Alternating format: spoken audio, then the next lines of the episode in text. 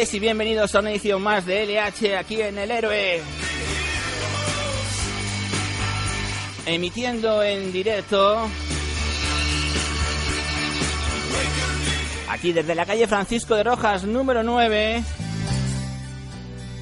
Es que hoy vamos- un poquito retrasados, vamos un poquito retrasados y encima eh, hay un canal ahora que parece ser que dice que no quiere funcionar en el ordenador. Y bueno, eh, intentaremos como siempre ir solucionando las cosas según vayan pasando eh, eh, esta tarde. Eh, deciros que estéis aquí, en, eh, estáis escuchando LH Magazine Radio, estamos en el Héroe Café Espectáculo, aquí en la calle Francisco de Roja, en el metro de Bilbao, en el pleno corazón de Madrid. Y le voy a robar un minutito a nuestro artista invitado que tenemos aquí con nosotros. Le voy a robar nada, un, un- un cachito, y es simplemente para comentaros una cosa que he visto hoy en el telediario, que me ha impresionado bastante. Eh, esto ha sucedido hace como un, pues unos, un par de días, según han dicho en el telediario, y resulta que, bueno, pues que han salido dos señores en plenas fiestas de, mm, Alicante, creo que era, en pleno carnaval, eh, dándose guantazos ahí, y 150 a 100 personas mirándolo alrededor y grabándolo en vídeo, y nadie se ha atrevido pues a decir, basta ya, ¿qué hacéis? Eh, ¿Estáis locos? Bueno, no sé a, a dónde vamos a ir a llegar. Pero lo que más me ha impresionado cuando ya estaba la pelea a punto de terminar, pues eh, uno viene por detrás, le da una patada a uno de ellos y este se cae al suelo y otro que no tenía que o que no estaba metido en la movida viene y le da una patada en la, una patada en la cara al chaval, dejándoles inconsci- inconsciente eh, durante 12 segundos. De aquellas 100 o 150 personas que estaban viendo aquel bochornoso espectáculo, eh, nadie eh, se atrevió a, socorrer a esa persona. Si a mí se me han hecho largos esos 12 segundos hasta que llega la primera persona, no quiero pensar eh, el tiempo ¿no? que se le habrá pasado al, al chaval ese. Eh, todo esto viene porque últimamente estoy viendo, ¿no? de- me da la sensación a mí, ¿no? De que hay una, una desazón por el tema civil, ¿no? Y pienso que si no empezamos a preocuparnos unos más por otros, eh, como sociedad no vamos a llegar a, ni- a ningún lado. Y me venía a, a cuentos también porque, bueno, fijaros que hoy ha habido un temblor, eh, terremoto, llamadlo como queráis, y a través de las redes sociales ya habéis visto que lo habéis pasado de puta madre, porque estáis todos bien, todo el mundo se está riendo, eh, ya, os parecéis a los gaditanos, que hacéis chistes ya de, cualquier cosa. Pero fijaros lo rápido, si esto no hubiera sido un temblorcito, si hubiera sido algo muy serio, fijaros lo rápido que se puede ir la vida. Eh, la vida es un momento, hay que vivirlo con intensidad, pero ayudándonos unos a otros, conociéndonos unos a otros, entre todos, pero el ritmo que llevamos me parece que, que no vamos bien, chicos, no vamos bien. Y quería antes robar este tiempo a nuestro artista Javier Alía, que está hoy, que nos va a acompañar esta, esta horita que tenemos por delante. Y bueno, Javier, muy buenas tardes. Hola, buenas tardes. Perdónate ¿qué tal? esta, chapa- esta chapa. No, no, no, está muy bien lo que estás comentando. Creo que, que hay que hacer, hacer un poco de censura a lo que está pasando hoy en día, sí. Me parece, me, me parecía, ¿sabes? Súper triste, súper triste. Sobre todo ver a, ver a la persona esta ahí tirada y que nadie le ayudara. Me parece muy fuerte lo, Sí, que, lo que sí, ha sí. sucedido. Bueno, Javier, que ya olvidémonos de esto. Vamos a hablar de música. Eh, siempre empezamos con, pues, tirando un, un tirón de orejas, sobre todo los lunes, a la gente que cumple años, ¿no? Eh, hoy cumple años el señor Rosendo. Yo imagino que para ti, eh, Leño, Rosendo, pues como que no han sido influencias tuyas, ¿no? Bueno, Rosendo, todo este, todo rock que, que nació hace, hace ya bastantes años, sí que creo que nos ha influenciado a todos los que a todos los que hemos vivido la época de los 80, 90. Sí que hemos vivido un, un pedazo de rock eh, que ha nacido de, leño y que luego ha continuado Rosendo. Y que creo que nos ha influenciado a todos los que a todos los que hacemos música hoy en día, claro. Ajá, pues vamos a escuchar un poquito de Rosendo y ya nos liamos con, contigo.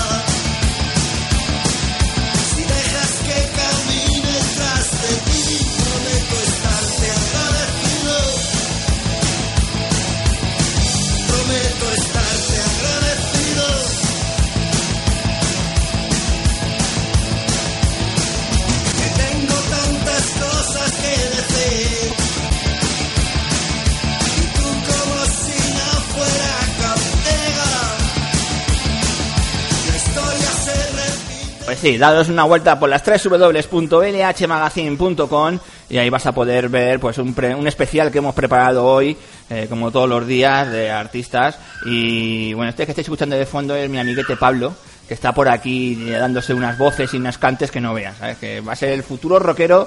Si estaba, Javi decía, Javier Alia decía que Rosendo Mercado había sido una fuente de inspiración, Pablo va a ser la fuente de inspiración de los futuros que vengan detrás, ya verás. Bueno, os quería comentar eso, que una vuelta por www.lhmagazine.com entráis y ahí veis las entradas. Hoy tenemos este especial de, de Rosendo Mercado. Eh, vais a ver, pues yo que sé, vídeos con Luz Casal, vídeos de cuando empezaba con Leño, vídeos de, pues, un vídeo de cada, de, de cada disco que ha ido publicando eh, el señor Rosendo, que como decimos, para mí yo creo que la huella que está dejando Rosendo, que es uno de los músicos más querido entre los músicos. Me da mi sensación, ¿sabes? Sí, Yo tengo duda. mucho que agradecerle, mucho, mucho, mucho que agradecer a, a Rosendo. Eh, siempre que cuando hablo de Rosendo le cuento una anécdota de que yo nunca suelo llegar a tardar las entrevistas. Pero en esta vez, por una vez que se me ocurre en la vida coger un transporte público, el transporte se rompió. Y cogí dos autobuses y los dos, te lo juro Javi, se rompieron. Entonces llegué súper tarde a la, a la entrevista y el señor Rosendo me dijo, bueno, el sello, el sello gráfico me echó una charla que no veas. Pero el señor Rosendo me dijo, ¿tienes prisa? No, no, no, no, no tengo prisa. Dice, bueno, vale, pues espérate que haga estas dos entrevistas que me quedan y comemos juntos. Ah, pues mira, sea, un detalle, sí. Detallazo Claro, de- del claro. maestro Rosendo. Bueno, Javier, eh, ¿cómo, cómo, cómo te metes en el mundo de la música? Bueno, ¿Qué fue? mm, Fue un poco camino pasito a pasito, así que bueno, pues empecé a, a tomar clases de, de guitarra, empecé a, a darle un poco a, a la guitarra eléctrica, luego me pasé un poco más a, a una guitarra más clásica, más española. Y bueno, después de tomar algunas clases sí que empecé a formar algunos grupitos, a tocar un poco eh, de música por, por donde me dejaban. Y bueno, estuve mucho tiempo metido en, en grupos de todo tipo hasta que empecé a confeccionar un poco el proyecto en el que estoy ahora inmerso desde hace bastantes años, que son un poco un proyecto muy personal basado en, en bueno, en, en canción de autor más americana, donde, donde bueno, intento plasmar un poco los, las cosas que tengo en mi cabeza o cosas, inquietudes que veo en, en canciones, en canciones que pueda llegar a la gente. Oye, antes de hablar de, de este segundo trabajo, eh, yo quería preguntarte, me hablabas que estabas en grupos, pero en grupos de, de qué estilo? Aquí sabes que siempre estamos hablando de, de- ¿qué hacías? Pues hay mucha- muchas veces sorprende, ¿no? Incluso músicos de jazz que dicen, no, no, si yo era más heavy que tú, seguro, ¿sabes? Sí, de todo, de todo. Aquí se, se empezó de todo. Empezó a hacer, a hacer un- una música bastante rockera, con bastantes eh, toques eh, punkis incluso. y, y luego, pues, eh, hard rock melódico, algo, algo bastante más, más, más trillado hasta que fu- fue un poco tomando la forma de lo que realmente quería. Porque uno cuando es tan adolescente un poco está viéndolas venir o un poco eh, probando por todos lados, claro. Tú fíjate que yo siempre he dicho que era un tipo muy muy rockero, muy de, de- de cuernecillos, Ajá. pero a mí me influía mucho cuando veía, por ejemplo, recuerdo una época en la que vi un concierto de Simon and Garfunkel en el Central Park, y entonces aquel, aquella vez me dio una, una racha, ¿no? una temporada de que digo, soy un folk. ¿Sabes? ya no quiero escuchar rock, ahora quiero escuchar folk, ¿no? Sí, sí, uno de uno va- repente- Fe- ¿Tú por, por cómo, cómo te has movido? Por, me decías que habías hecho bandas así con un poco punk. ¿Cómo te has ido moviendo? por ¿Ha sido la televisión, a conciertos que has ido a ver, a artistas que te ha Sí, recomendado alguien? Sí, sí, he escuchado música desde muy pequeño, todo tipo de música y había algo que, o determinadas clases de música que a uno le llegaban más. Entonces, bueno, el rock americano, eh, obviamente el padre de todo esto, como ha sido Bob Dylan o, o gente que ha, que ha nacido eh, después de él, como, como Bruce Springsteen, pues siempre te, te marcaban un poco más. Entonces sí que era un, un poco bajar un poco esas canciones a tierra más, más firme y, y bueno, y olvidarse un poco de tanta, de tanto guitarreo y hacer un poco algo más, más tranquilo y más, y más, y llegando un poco más a donde uno quería estar, sí. Y, y, y el, la música del rock argentino, porque esto de, de grabar en Argentina y tal, ¿cómo, cómo llega a ti? Eh, porque Sí. yo lo conocí a través, bueno, por amigos argentinos, ¿no? De que me- te van metiendo en el, en el mundo de la música del rock argentino, de Surgidán, Sí. Tito Nevia, no sé Sí. qué, eh, Charlie y tal. Y entonces pues, lo vas descubriendo a través con ellos. En tu caso, ¿cómo, cómo ha sido? Bueno, realmente el descubrimiento de la música argentina me ha venido un poco por el profesor de piano que tuve durante muchos años, que él era argentino, él vivía en Madrid, luego se volvió para Argentina, por eso el grabar allí los dos discos, pero este, este amigo fue el que me, me metió, porque aquí sí que se oían determinados artistas, obviamente, que, que tienen mucho renombre y que llegan al otro lado del charco, pero realmente el vivir la- el rock argentino, que además que tiene tiene unos poses brutales sí que sí que ha sido gracias a este a este conocido a este amigo y que y luego pues en los dos meses que he estado allí que sí que realmente puede, puedes ver conciertos de y puedes escuchar y palpar la música argentina sí Y, eh, yo cuando empecé a descubrir la música argentina, eh, había un concepto del rock que me llamó mucha atención, ¿no? El rock allí eh, es muy amplio, ¿no? Aquí la palabra rock eh, se la dedicamos, no sé, pues a Leño, Sabina Sí, ya no es rock, Sí, y para ellos rock. Sabina es un rockero de pro, eh. Serrat es un rockero pro para ellos, y aquí es otro rollo, ¿no?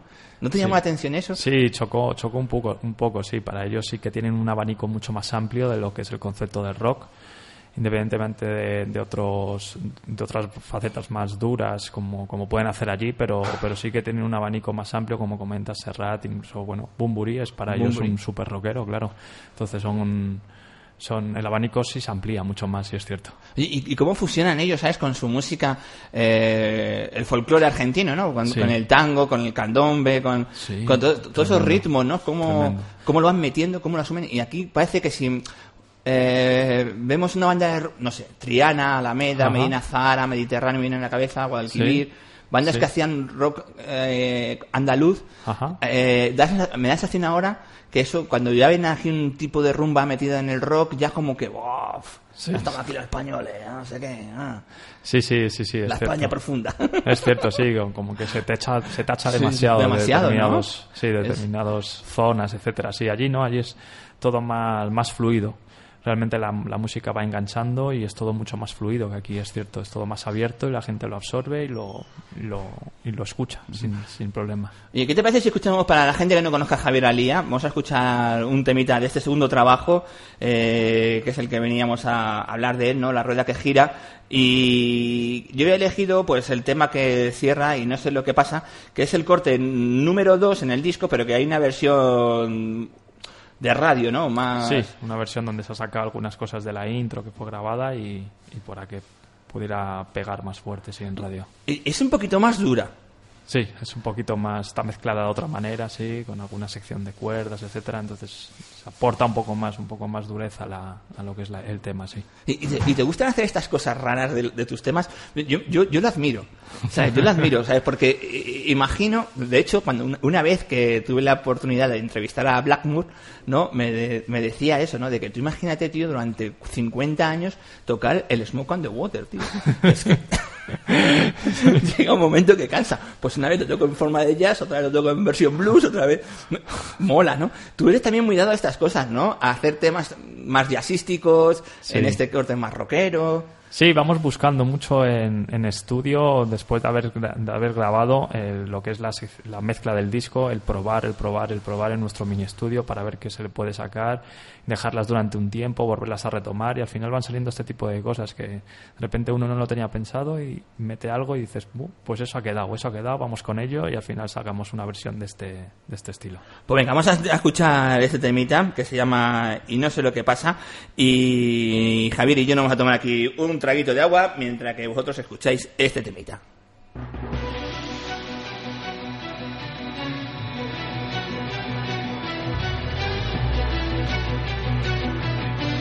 Un, dos, tres sé lo que pasa en aquella habitación sin rejas, donde tipos sin habla pretenden condicionar tu existencia. Y no sé lo que pasa cuando gritas al cielo pidiendo justicia. Nadie acude al reclamo, te juzgan y dicen búscate la vida. No sé lo que pasa cuando hay gente pidiendo a un lado de la esquina. Cuenta, mi amigo, el suelo que pisas lo han pulido ellos. Y aunque no te des cuenta, te susurra al oído un poeta de guardia. Que más vale mostrar tus cartas que ser el cómplice de la jugada. Y no sé lo que pasará y no sé hasta dónde vamos a llegar. Y no sé lo que pasará, hasta dónde vamos a llegar. Y no sé lo que pasará.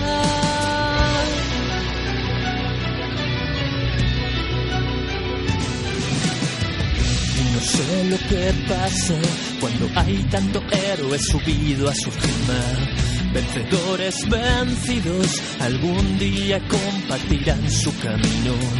Y aunque no diga nada, una hoja en blanco rellena de letras. Que esta voz y mi guitarra escriban el sentir de una clase entera.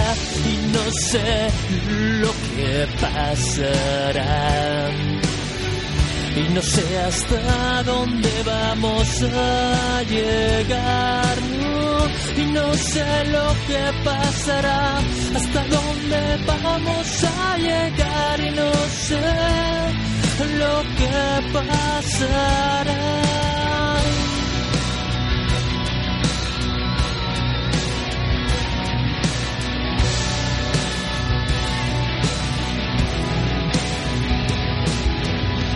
Acostumbrado a vivir sin caras raras, acostumbrado a esconderme entre cada una de mis ramas, golpeado como una pelota. De campo a campo sin conocer nunca el destino que me toca. Y no sé lo que pasará y no sé hasta dónde vamos a llegar. no, y no sé lo que pasará, hasta dónde vamos a llegar y no sé lo que pasará. Y no sé lo que pasa, y no sé lo que pasa.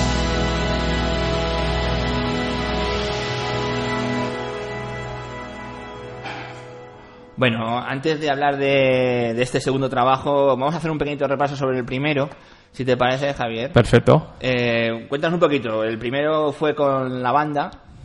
Eh, ¿Por qué ahora no? ¿Y cómo, cómo- cómo- cómo- qué diferencia puede encontrar la gente? ¿Cómo lo ves tú?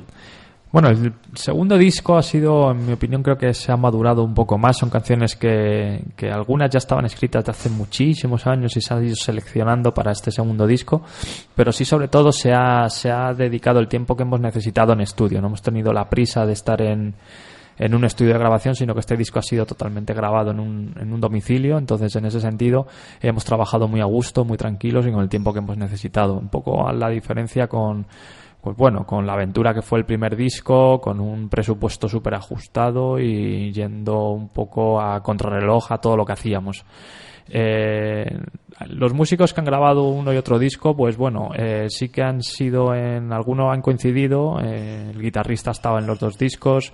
Obviamente Roberto Martínez ha sido el productor y el que ha grabado muchísimas partes de este disco. Pero el- el- yo creo que la diferencia fundamental ha sido el proceso de, de grabación, en el que hemos tenido el tiempo que hemos necesitado. Y si un día no podíamos grabar porque no, no, no, no nos venía bien o ese día no, no aplicaba, se descansaba. Entonces yo creo que ha sido la clave para, para sacar las canciones de este segundo disco. Y, eh, en ese segundo trabajo, eh, cuando uno la lleva ya hechas ¿no? para Argentina y todas estas cosas, Ajá. cuando uno está allí, eh, los músicos sois mucho de sentimientos, ¿no? Sois, sois unas personas que tenéis o- eh, otra sensibilidad, ¿no? Que muchas veces los- que estamos a este lado no, no, no sabemos apreciarla, ¿no? Yo sé que cuando tú estás en un estudio de grabación, a lo mejor en Argentina y tal, eh, la música que estás escuchando, eh, los olores, las comidas, sí. eh, el color del atardecer, que es distinto al de tu ciudad, todo eso, no sé si a la hora de, de tener un trabajo hecho aquí, llevarlo allí cambia, no sé. Sí, sí que Le da cambia. otros sí, matices. sí, sí, da otros matices, das otras vueltas a lo que ya tenías un poco preconcebido cuando ibas desde aquí. Vuelves a replantear las maquetas que ya tenías totalmente cerradas. Entonces, sí, sí, en ese sentido, uno se da cuenta de otras cosas, ve otras inquietudes y que intenta aportar otro tipo de ideas, que es un poco el trabajo que se ha hecho entre todos los que han participado en el disco. Sí, se ha aportado un montón de cosas, tanto de lo que venía de España como que luego en, en Buenos Aires y en Córdoba se han metido para, para confeccionar el segundo disco, porque todo el mundo quería aportar y luego en cada sitio aparecía una, una nota diferente, que creo que es lo que ha dado colorido, sí. Este, este, un, gran, un gran trabajo, eh, este segundo trabajo, la rueda, la rueda que gira. Eh, te comentaba, ¿no? De- de- del tema de, de lo que uno vive en ese país, ¿no? Porque eh, ahí me da sensación, ¿no? De que, por ejemplo, hay un tema eh, que no sé si lo llevabas ya preparado, que era a cara o cruz, que lo habéis hecho más en formato más Sí, jazz. sí. Eh, ¿Eso dónde surge? ¿Aquí? ¿Allí? Eso y luego hay partes que no sé, que me, me recuerda como que a tango, ¿no? Cosas Sí, así. sí, sí, sí, es cierto. Allí, a Caro Cruz fue un tema que surgió. Yo tenía, tenía una idea de intentar hacer un tema más eh, en, en este segundo disco, retoman- retomando algún tema del primero que había cuajado bastante bien. Pero hasta que no estuve allí no se decidió que fuera Cara Cruz. Y además fue un tema que, que dije, nos juntamos. Ese fue el único tema que fue grabado realmente en un estudio de grabación y además todo, todos los que grabamos los grabamos a la vez.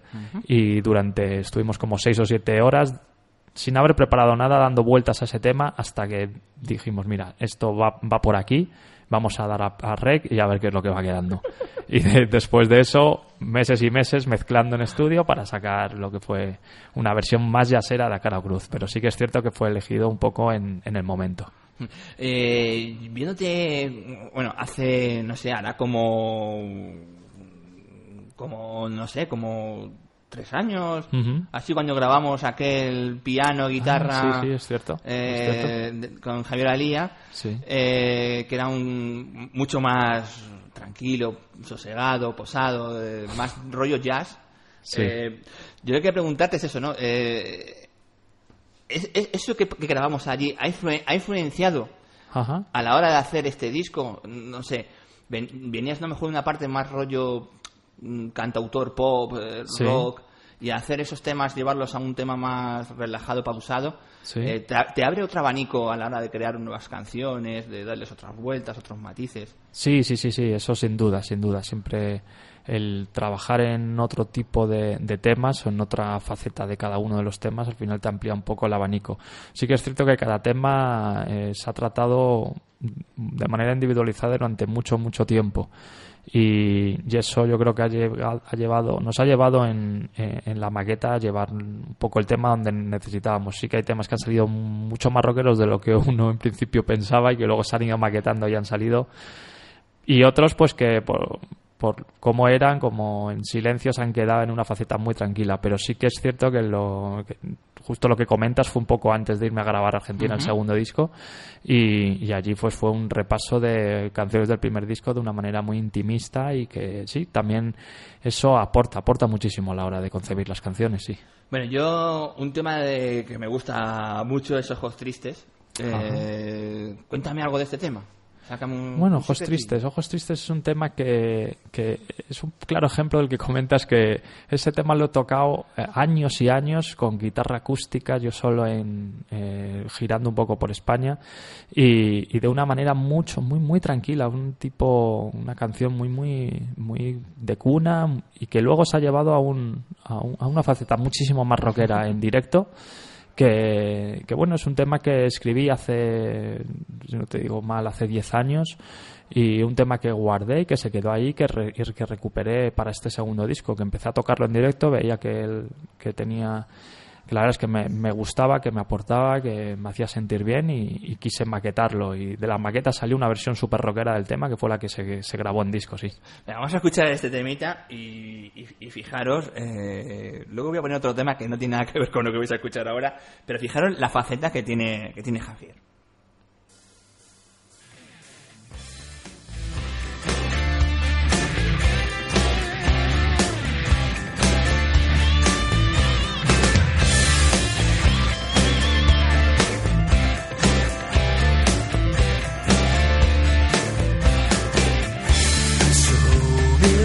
Balcón y miré a mi sol.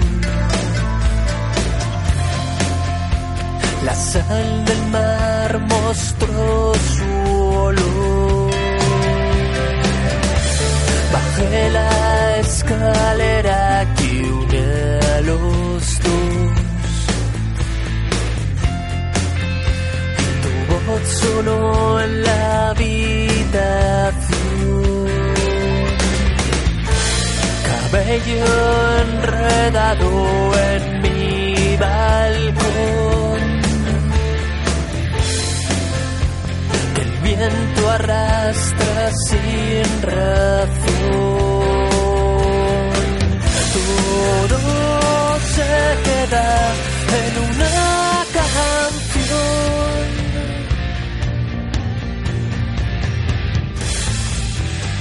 Un bloque en blanco sin color.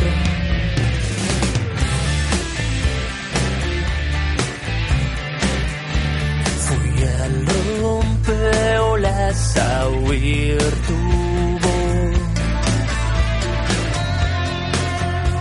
La luna fue mi bendición. Crucé la montaña de corazón. Palabras que quedan en un rincón. Cabello enredado en mi balcón. que el viento arrastra sin razón.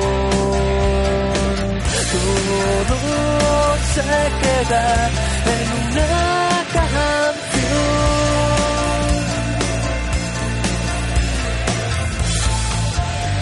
Un bloque blanco sin color.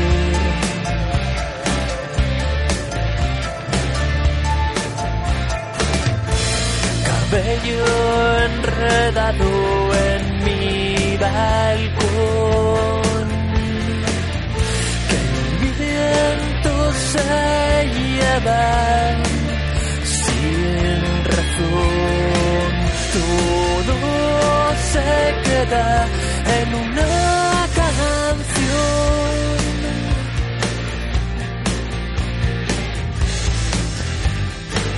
Un blanco sin color.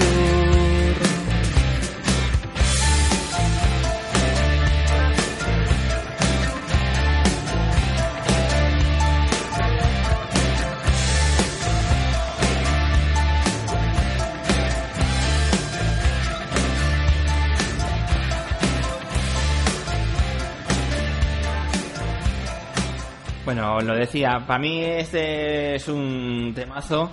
Eh, bueno, si me estáis escuchando por un canal es que, bueno, pues ya sabéis que este no sé qué ha pasado hoy, que el canal del locutor dice que no quiere funcionar, el lado izquierdo. Así que si me escuchas por el derecho, pues guay. Eh, ay, eh, bueno, que decía que este es uno de los temas que a mí más me gustan del disco y, y no sé, que tiene- además los arreglos son bestiales. Sí, los, los arreglos se trabajó mucho, mucho en, en esas guitarras. Se grabaron un montón de guitarras para, para hacer que sonara así más, más contundente. Mm, Se buscó un poco también el, el viejo rock de los años 80, esos riffs más, más marcaditos. Y creo que sí que, que al final se consiguió un poco donde se quería colocar el tema, sí. Fíjate que eh, hablábamos antes, ¿no? De, de que habéis grabado el tema esta que, que el- a cara o cruz lo grabáis todos a la vez. Eh, ahora aquí vienen cantidad de bandas que nos hablan, ¿no? De que les mola el rollo de grabar todos a la vez, el formato analógico, Sí. hacerlo como se hacía en los 70. Sí. este. Eh, ¿Cómo ha sido tu experiencia? ¿Harías un disco así? Sí, sí, sí, yo creo que sí. Sí, sí, estaría encantadísimo de poder grabar un disco eh, con todos los músicos a la vez y si fuera en directo todavía mejor, sí. ¿Pero en directo te refieres a directo de un estudio de grabación o en directo en, en una sala de En una sala, en una sala eh, tocando en directo un- o los temas de un, de un disco y que se pudiera ver ese feeling que muchas veces se busca en, en la música en directo y se pudiera transmitir directamente a, al disco. Qué bueno, qué bueno. Bueno, quería, quería deciros, ¿no? De que el próximo número de la portada de LH Magazine Music, la portada va a ser Javier Alía. Y Javier nos ha hecho un playlist de 10 canciones que no vamos a descubrir para que así tenga más emoción cuando podáis leer la revista. Pero sí que hay un tema que fíjate, bueno, de los 10 hay muchos que coincidimos que son temas vamos, de los Sí. que nos llevaríamos a algún sitio para que Sí, quedarnos tranquilos. sí. quedarnos tranquilos, ¿no? Pero hay uno, fíjate, que me ha sorprendido mucho, no sé por qué, que es este tema de John Wade, el Missing You, que Ajá. aquí lo hizo famoso La Trampa, Sí, sí, me acuerdo. ¿te acuerdas? Sí. Sí. ¿No eres amante de hacer versiones o...? Sí, sí, sí, pero hay veces que uno tiene que, que tiene mucho respeto a determinados temas y tiene que estar muy preparado para acometerlos y este eh, sí que es un tema que siempre me ha desde la primera vez que lo escuché muy, muy chiquitito me, me llegó muy dentro y, y sí que obviamente es uno de, de mis 10 dis- de mis 10 temas, sí. Bueno, vamos a escucharlo un, un poquito, un poquito para que la gente sepa de qué estamos hablando. And there's a storm that's raging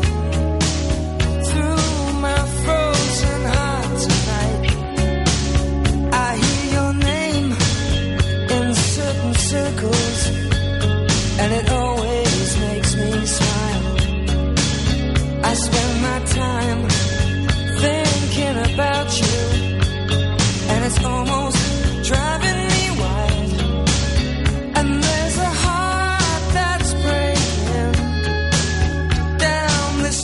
¿Eres, eres amante de, de medios tiempos? Eh, sé. Sí, sí, sí. así. A mí, Sí. fíjate que no sé por qué cuando yo escucho cualquier disco que escuche, ¿no? Cualquiera, de cualquier género de música, cualquiera. Si hay un medio tiempo, no sé por qué, siempre tienen a que me, a que me llamen la atención. Sí, sí, es como que te enganchas, te enganchas con ese tema de repente, hace que te enganches con él, sí, es cierto. Y, y- y- y es más, no sé por qué me da a mí la sensación de que los temas que son como medio tiempos, los arreglos, eh, como hay más mm, más juego, ¿no? Deja el, Sí. el, el- el medio tiempo, deja más que cuando es un 4x4 ahí acelerado, sí. deja como más tiempo, el medio tiempo para, para hacer más arreglos, deja, más melodías. Eso es. Y, entonces, te deja libertad, te deja libertad, que es lo que buscamos muchas veces, que a veces como que está todo demasiado enmarañado, te deja esa libertad como para ir buscando la, la melodía o ese arreglito que haga que, que te encauce y que te enganche. Son dos, tres minutos un tema, cuatro minutos un tema de música y a veces que hay que buscar ese enganche para que al oyente le, le- se suba, se suba en ese tema, sí. mirando tu playlist hay bastantes de estos, ¿eh? Sí, sí, sí, hay bastante, sí, es cierto. bueno, me habéis visto, es que nos parecemos. Yo le decía antes a Javier Alía, que era micrófono cerrado, ¿no? De que eh, me, me sorprende mucho porque lo- el españolito eh, somos, y sobre todo, a lo mejor aquí es culpa de los medios de comunicación, que siempre estamos buscando el querer compararlo con algo, ¿no? Eh, parece que, que lo nuevo siempre nos da miedo. El, el estilo que tiene Javier a la hora de colocar la voz, de cantar, de cómo terminan las frases, como te decía, me parece muy personal. O sea, esto lo has trabajado, no ha surgido así. No ha surgido realmente así. No, no simplemente he intentado coge- eh, coger cada canción que, que iba componiendo y trabajar en ella para que fuera para que fuera eh, para mí simplemente única, no, no para nadie más. Entonces yo creo que eso es lo que lo que hace que, que intente no desvincularme de cualquier faceta, sino que trabajemos cada tema de manera individualizada, sí. Bueno, eh, yo he elegido, porque ya estamos ahí casi, ya visto, ya sé que la hora pasa, pero volando. Sí. Yo he elegido otro temita que me gusta mucho y que no me da tiempo porque estamos aquí hablando, que es Caminos de, de Barro. ¿Qué significa para ti Caminos de Barro? Caminos de barro significa para mí, pues bueno, un, un recorrido difícil, simplemente. Todo recorrido en esta vida es, es difícil y siempre tenemos piedras en el camino y siempre tenemos que intentar ir, ir buscando nuestra vía. Eh, el concep- conceptualmente la rueda que gira habla de todo esto y Caminos de Barro particularmente es una, es una pequeña historia eh, vista desde un punto de vista ajeno en el que uno tiene que, que buscar su camino. Venga, vamos a escucharlo y seguimos hablando en un ratito.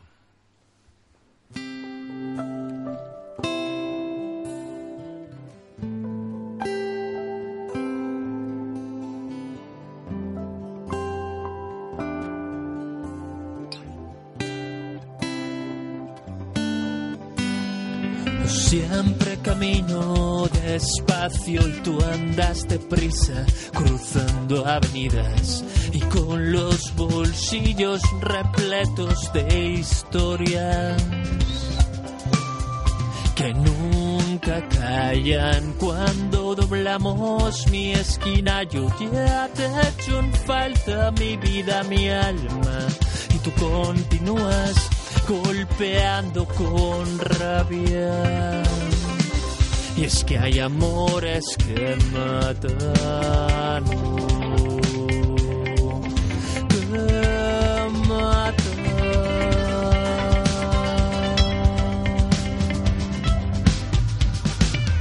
Después de cada concierto recojo un puñado de notas del suelo y tú haces que rimen en cada concierto. Caminos de barro.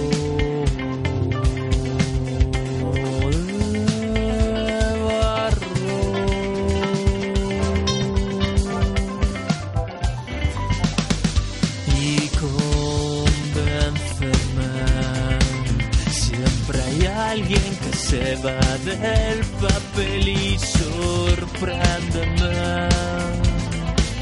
Cara a cara tuviste que retroceder y caminos de barro volvimos a reír.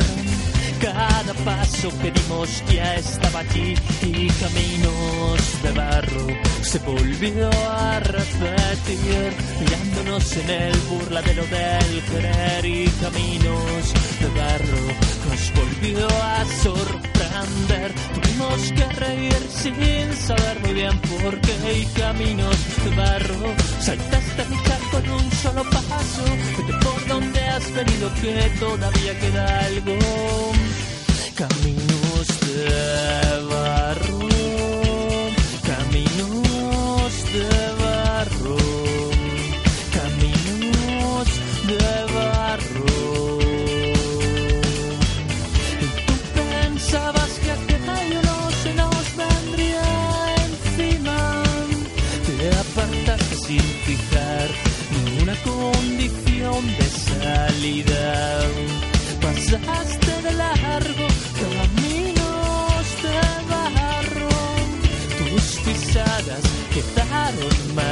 Creías que habría salida. Caminos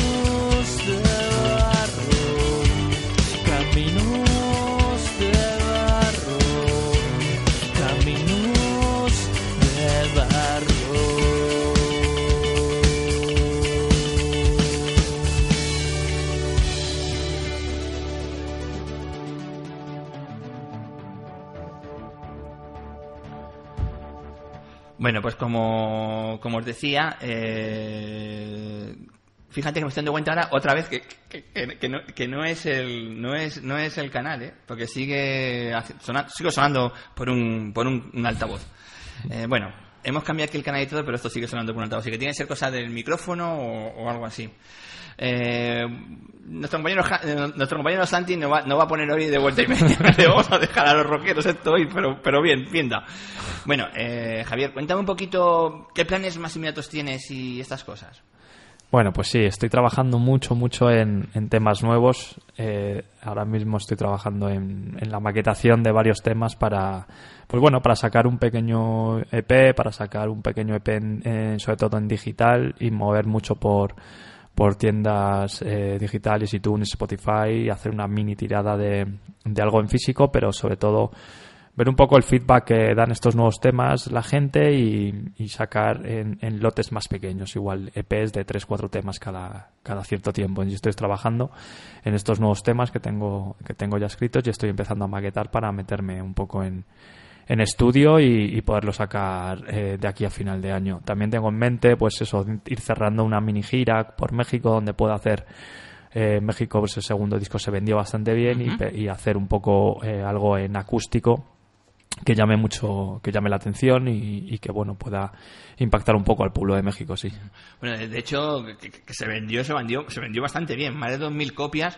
Sí. fueron las que se vendieron en, en México. Así que Sí, en 2.000 México. copias son muchas copias. sí sí yo me quedé alucinado me parece un sueño que se hayan podido colocar 2.000 copias de mi segundo disco en México sí Oye, eh, no sé lo que te llega de México, pero aquí, por ejemplo, cantidad de artistas que han pasado por estos micrófonos, todo el mundo nos cuenta lo mismo, ¿no? De que México ahora mismo es, pues, como aquí era los 80, ¿no? sí Que todo el mundo demanda música, Sí. música en vivo, discos, bueno, aunque lo, lo de comprar lo tienen también difícil. Son más Sí, también sí. pirateos que... Sí, es más pirateo que otra cosa, pero sí. cosa. Sí es Pero- cierto que la demanda musical, o por lo menos el directo musical, tiene más acogida ahora mismo allí que, que aquí yo creo que hay más movimiento. También cuando vienes de un escaparate de, de, de España, pues sí que tiene una mayor aceptación, creo. Pero sí que, sí que sin duda hay que, hay que probar un poco por allí a ver qué es lo que podemos hacer. Oye, eh, ¿Qué es lo más difícil? Eh, se lo preguntamos a Juan Reina, ¿no? Hace poquito, que es el cantante de, de, Triana. Eh, le preguntábamos, ¿no? ¿Qué era más difícil? Si sacar un disco o mantenerse, ¿no? Él nos comentaba que lo más difícil es sacar un disco, un primer disco, em, empezar una carrera, ¿no? Más que mantenerte. A Javier Alía, ¿con qué te cuentas más ahora? Ya tienes experiencia de tu primer disco, el segundo. ¿Qué ha sido lo más difícil con este segundo trabajo? Eh, este segundo trabajo, pues bueno, eh, se presentaba otro segundo disco. Eh, yo creo que la acogida ha sido bastante buena. Has aceptado muy bien el disco en España, los medios lo han aceptado muy bien, muy bien pero el mantenerse en los tiempos que hemos vivido ha sido terrible por la crisis tan potente que ha habido, por el salir a tocar a los, a los sitios y no encontrarte prácticamente nadie. Eso para un músico es terrible, es muy complicado. Entonces, el mantenerse ha sido duro. Mantenerse de otra manera, para mí las canciones es una manera de, expresarme y eso pues crisis o no crisis no te lo va a quitar nadie. Entonces, es mantenerme económicamente muy complicado en el mundo de la música, pero eh, sigo y continuaré, sin duda. Javier, y esto de que la gente ahora, por el ritmo de vida que llevamos, ¿no? de que somos, o dicen que somos más de tema de singles, de EPs, de canciones rápidas, eh, ¿tú te las, te las has pensado alguna vez? Porque yo creo que tú vienes de la generación, ¿no? De donde eh, hay una cara A y una cara B y la cara A y la cara B tienen por, tienen el porqué no Exactamente, es que sea así sí, sí, se, busca una estructura para que ese disco guste al público no eso es. Esto ahora de que la gente saque singles y EPs a ti cómo lo ves eh, hombre, yo creo que ahora mismo el feedback que busca la gente, lo que comentaba antes, sí que, por ejemplo, yo en mi caso sacaría un EP de 3-4 temas. Eh, más que nada, pues bueno, para ir también soltando nuevas canciones que tengo ya totalmente terminadas al público. Pero sí que es cierto que yo soy del concepto disco, eso sin duda, y que en mi cabeza lo que hay es un tercer disco más que una consecución de EPs. Sí que soy de lo que, como dices, de la vieja usanza de, ir de esperar en la tienda de discos a que llegara el disco y estarte un mes, dos meses mamándote ese disco y, y no salir de él. Entonces sí, tener cara B, cara, A, cara B y que las canciones tienen un orden porque alguien las ha compuesto en ese orden. Entonces ha elegido ese orden. Entonces sí, en ese sentido soy de la vieja usanza y creo que hay un poco de ansiedad en ese de consumir música, de ir pasando canciones un poco sin, sin prestarles eh, mucha atención pero sí que sí que soy de la opinión del el concepto disco, sí. Yo no lo sé, pero yo recuerdo que cuando yo era pequeñajo, eh, mm, la situación económica también era, pues bueno, eres pequeño, eh, tienes que pedir a tus padres, papá, que yo quiero el disco de E o el disco de tal, no sé qué, al tío, al abuelo, al, ¿sabes? Entonces poco a poco te vas haciendo con, con tus discos. Eh, y no sé, me da la sensación de que al cabo del año tú tenías, pues, como mucho, como mucho, 10 discos eran muchos. Sí, sí, sí. Esos eran muchos discos, 10 discos eran muchos discos. Entonces, a mí me da la sensación, ¿no?, de que, bueno, en, ese año te aprendía los 10 discos, los solos de guitarra, las uh, letras. terrible, sí, sí. Eh, los, los bricks que hacía la batería, no sé qué. Los ah. grititos, ese gritito que decías, mira ahí, ahí lo tienes. ¿Dónde se colaba? ¿Dónde se fallaba? No sé, todo, todo lo aprendían, ¿no? A mí me da la sensación de que vamos a un ritmo de que, digo, se te metes en YouTube, por ejemplo, y al cabo de los 45 minutos dices, pero ¿qué leches fue el primer vídeo que vi? O el tercer vídeo que vi. Sí. Vas enganchando uno con otro y no paras, no paras. Puedes estar eh, horas, días, semanas viendo sin parar y no, y no sabes por qué has llegado a ese vídeo. Sí, sí. Se, consume tan rápido la música que no da tiempo a apreciarla. Sí, es cierto, se consume demasiado rápida y hay esa, yo veo esa ansiedad generalizada en, en gente o en familiares más pequeños o en, en primos que, que en 12, 13 años que bueno, que es que es un consumo impresionante de todo tipo de material multimedia, es increíble, sí, sí. ¿Y, y, y, por qué piensas que sucede esto? ¿Porque hay una falta de cultura musical y consumimos música?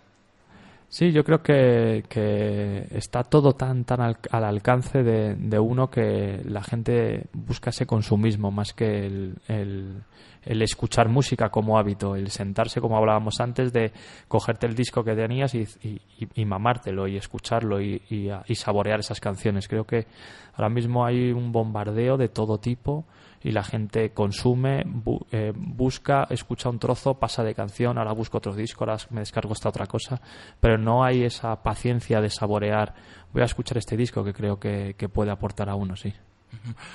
Eh, bueno, ahora también, no sé si lo podemos decir en antena, estás metido también con el tema de concursos, ¿no? Y, sí, estoy un poco metido en varios, en, varios proyectitos, ver, sí. Tengo aquí uno, ¿no? Que me lo he puesto aquí, que es el Arena Sound del 2015. Uh -huh. ¿En esto qué consiste? ¿Que la gente tiene que votarte o...? Sí, el Arenal Sound es, bueno, es un concurso que ellos sacan a nivel de red social, a nivel de Facebook y, y bueno, cualquiera puede meterse en la, en, en, la, en la página oficial de Facebook de Arenal Sound y votar por los artistas. En mi caso, pues bueno, estoy inscrito para ver si hay suerte y poder formar parte del cartel.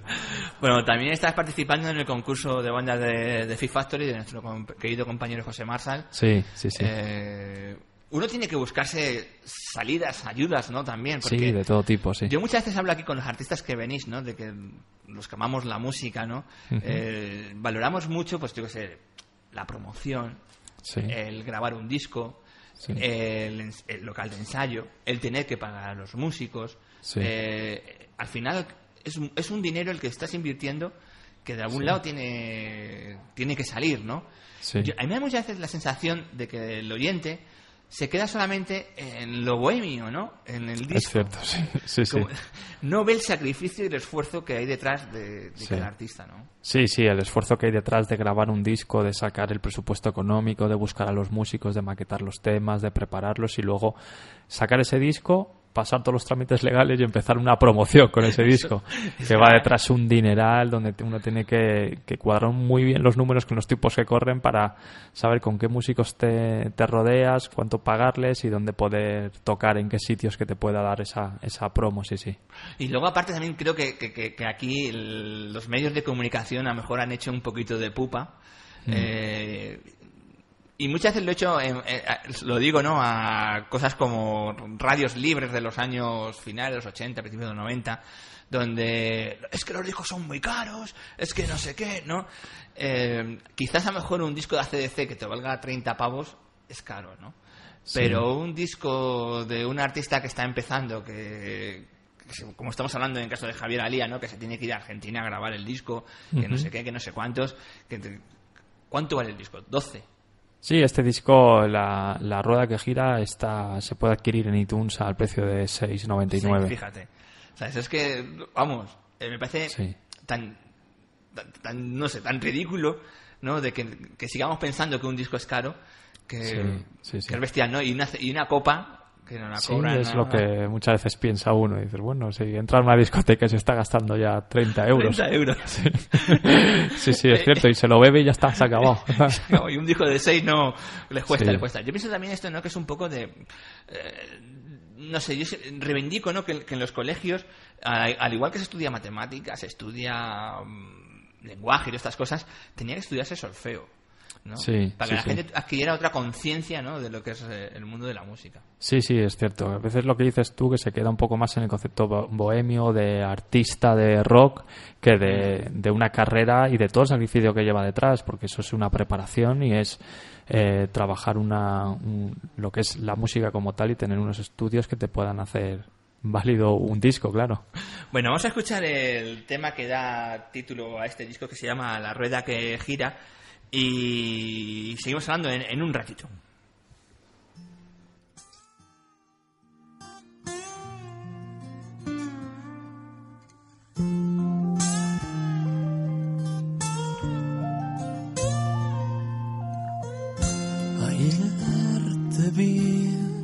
Paseando por las calles de Madrid, pero tú no supiste qué decir vuestro motín, revuelta organizada para mí. Por fin, una rueda que gira y gira.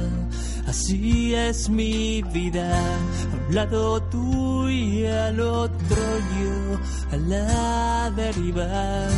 Cantabas tú en mi risa la misma melodía y déjalo por favor. No quiero escuchar la misma canción.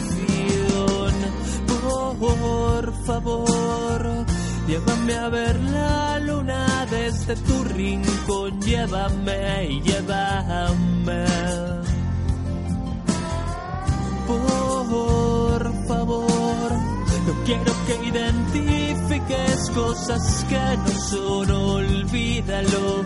Por favor, y llévame, llévame, y llévame, llévame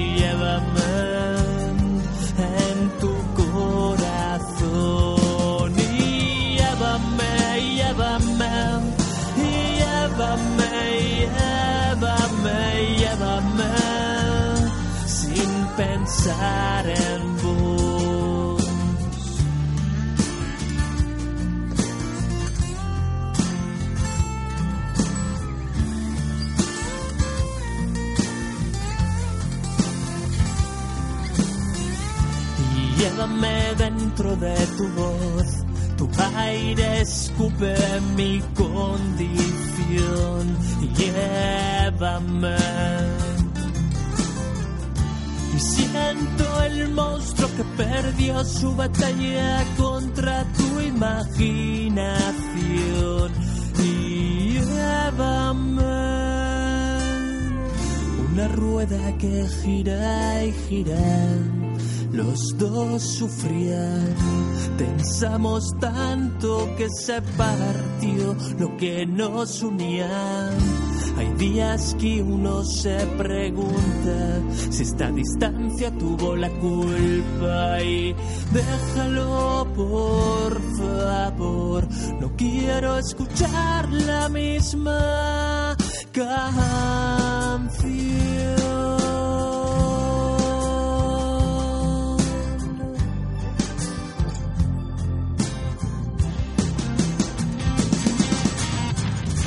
La rueda que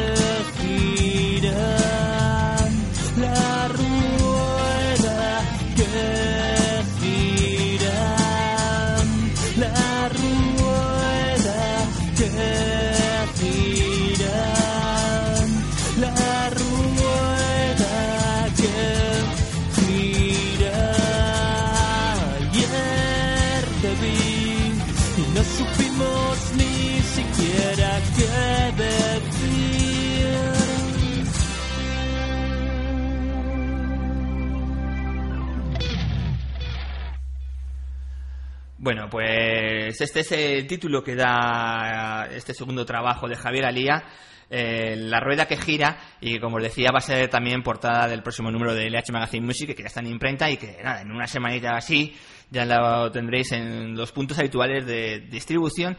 Deciros que damos la bienvenida a la gente de Extremadura, que aunque se repartía ya por allí, eh, ahora, pues bueno, eh, hemos cogido a un comercial que lo está, está moviendo LH Magazine por allí.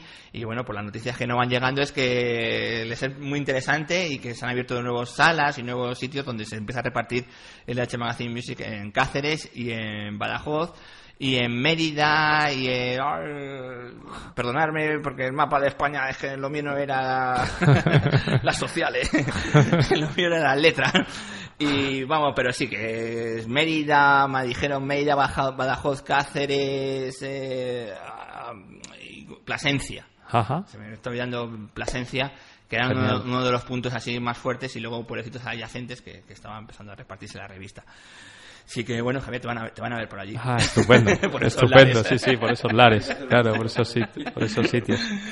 Eh, bueno, que ya llevamos una horita. Que tenemos que empezando ya a pensar que tenemos que, que despedirnos de, de la audiencia. Y nada, pues que si hay algo que se nos haya quedado en el tintero, así. Bueno, yo creo que una parte muy importante y que no hemos hablado de ella son las redes sociales. Fíjate, hemos, Sí. hemos estado hablando de esto, pero no hemos hablado. ¿Cómo puede conocerte la gente a través? Imagino que en Facebook, ¿no? Sí, sí, sí, aquí, eh, bueno, sí que tengo mucha presencia en redes sociales.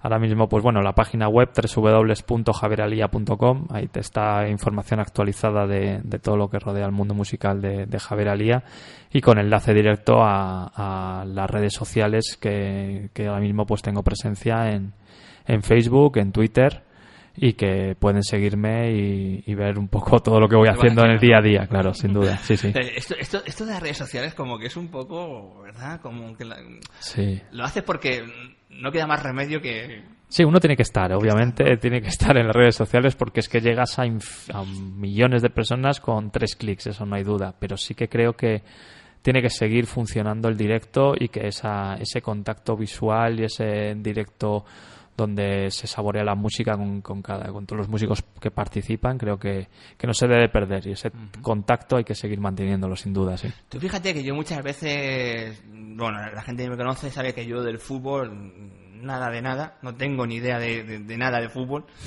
Eh, y entonces, pues yo recuerdo que una vez fui al fútbol cuando era pequeñajo, cuando tenía 15, 16 años, que me invitaron mis tíos y mi padre al Santiago Bernabéu a ver un partido del Rayo Vallecano, porque yo era y sigo siendo del Rayo, aunque no entiendo pues soy del Rayo, claro. y entonces pues me enviaron a ver a ver un partido, que me acuerdo que el partido perdió el Rayo, no sé si fueron 7-0, yo qué sé. Y no voy a ir más a un, a un estadio de fútbol hasta hace 7, 8 años que me invitó un amigo a ver un partido de Copa del Rey. No, un partido de Copa de Europa. Ajá. a él le salía bien. gratis porque trabajaba en Kodak, que entonces pues nos dieron un, Sí. pues una, un, pal- una- un asiento en un palco y todas estas cosas. Y me dijo, me vente y tal. Pues, por, por ir, por ir voy. O sea, yo voy. Pero fíjate que me, que me gustó el fútbol. Sí, sí, luego cuando uno va al directo sí que parece que, que te engancha mucho más. Eso de Sí, sí. insultar al árbitro y Mucho más que por la tele, sí. Pues igual le digo a la gente con el directo de los, de los grupos de música. ¿sabes? Le digo lo exactamente lo mismo. Sí, sí. ¿Sabes? Para, para empezar a apreciar la música, tienes que irte a los conciertos en directo. Ver a las Sí, bandas, tienes- ¿no? eso es, tienes que ver a, a la banda en directo y ver cómo, cómo suena eso en, en- en un directo aplastante con una, con una banda detrás importante, sí. Pero porque a día de hoy, lo que sigo, si- sigo diciendo es que a día de hoy los técnicos de sonido se pelean todavía por conseguir el directo, el sonido del directo de, de un grupo. Eso es, sí, sí, es un... Es una sí, es, es- sí, es, es la búsqueda otra vez, la búsqueda de, de eso, de, de ese sonidito que, que tiene que estar ahí, sí. Bueno, Javier, que ha sido un placer tenerte aquí Igualmente, con nosotros. un placer, un placer, Juan, Estábamos aquí. hablando de que vas a volver y que vas a volver a hacernos algo especial aquí en el Sí, escenario. sí, sí, sin duda, Un jueves. sin duda, sin duda. que nos veremos más seguro dentro de muy poquito. Seguro, seguro, Y claro que sí, Juan. Que ha sido un placer, de verdad, estar contigo. esta Igualmente, un placer volver aquí a esta casa que siempre me ha acogido también a Leche Magazine. Es tu casa. Que, oye, ¿te, te gusta Medina Zara? Sí, sí, sí, Medina Zara me Ay, gusta. espérate, que me he confundido de tema porque yo quería poner por aquí uno que es muy clásico. Ajá. Eh, este, espérate, este sí que es el que quería poner. A ver si empieza a sonar y lo vas a conocer enseguida, verás. Este tema de paseando por la mezquita de Medina Zara, imagino que cuando lo escuchaste, no sé, a mí cuando lo escuché por primera vez dije, jo, leches, qué, qué temazo, ¿no? Que si, si este lo hubiera hecho yo. Sí. sí, sí, la verdad es que te quedas impactado, sí. Es un, es un tema bastante, bastante curioso. Eh, bueno, esto va a servir para despedirnos, para decirnos adiós y, y deciros que el próximo jueves, aquí en LH Magazine Music, eh, va a estar Medina Zara a las 9 de la noche y que nos van a hacer pues tres temitas, cuatro temas en formato aquí íntimo, acústico. Van a venir eh, con piano, bajo y voz y nos van a hacer pues cuatro temitas. Una oportunidad de ver a Medina Zara de otra forma, ¿no? Eh, siempre lo vemos ahí en plan rockerillos. Sí, sí, sí, va, yo creo que es una oportunidad indudable para, para poder venir para acá y, y ver a Medina Zara en directo, sin duda. Vamos a ver si convencemos a Manuel, que ahora parece que se ha hecho más heavy que, que flamenco. Sí, sí, parece que está dándole más duro, sí. A ver si le convencemos para que vuelva otra vez a las raíces y nos cante aquí a lo mejor una rumbita o yo que sé, algo, algo flamenquito. bueno, Javier, lo dicho, que ha sido un placer. Igualmente, Juan, un placer y, Eh, y muchas gracias por, por vuestro apoyo. Bueno, familia, que me alegro de que ya os he, he visto los comentarios que habéis hecho en el Facebook y Twitter. Me alegro de que este temblor de tierra que hemos sufrido hoy aquí en Madrid eh, no haya sido nada grave, nada importante y de que lo hayáis tomado a cachondeo. Eh, y, y como decía al principio, que parece ca- cada vez nos vamos pareciendo más a los gaditanos, ¿no? que se ríen de sus propias desgracias con las chirigotas. Eh, familia, hasta el próximo jueves. Nos vemos.